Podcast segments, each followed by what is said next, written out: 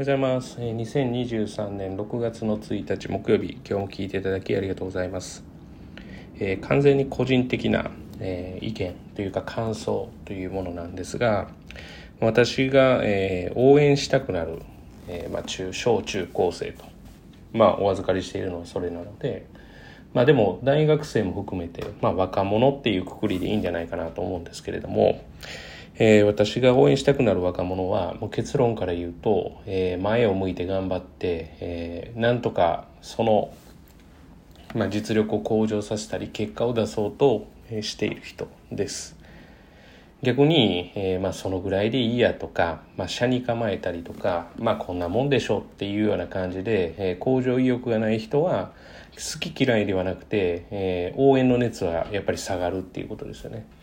これってでも全般的に、えー、大人から見たらというか、まあ年配の人から見たら、まあ年上の人から見たらそんなもんじゃないかなと私は思っていて、というのは、例えば、まあ、野球にしろ、えー、大谷翔平選手ですね、を応援したくなったりとか、ああいう若者の、えー、活躍に、えー、心が躍ったりとか、えー、っていうのは、やっぱりその上を目指してやってるっていう、えー、意志や、えー、まあ、その努力っていうのを感じられるから、まあ、応援したくなるわけですよね。まあでもこうサボってる人がいたりとか、まあ結果が出ないというのは話は別にしてもプロの世界なので、まあ結果が出なかったらそれはそれなんですが、まあでもそういうふうにやる気がないとかっていう人って応援しようと思わないですよね。まあ今ぐらいでいいんですって言ったら、あ、そうで終わりますよね。だからまあどの分野であれ、やっぱ上を目指す、もしくは努力をするっていうことは、まあ一生かけて大事なことだと思うので、まあ、ぜひですね、まあ、目上の人にですね目をかけてもらって、えー、自己成長、まあ、目をかけてもらったら機会が増えますからチャンスが増えるんでと思えばやっぱりその自分のやる気全力で要はその向かうっていうことはまあ大事じゃないのかなっていうふうには、えー、思います。それは、えー、スポーツの世界しかり、まあ、勉強の世界でもそうです。なんかまあ今ぐらいの学力でいいかなとか、まあ本音なんだとは思う、え本音なのか、もしくはこう牽制なのか、まあまあ牽制だというふうに信じたいんですけど、もう今ぐらいでいいですとか、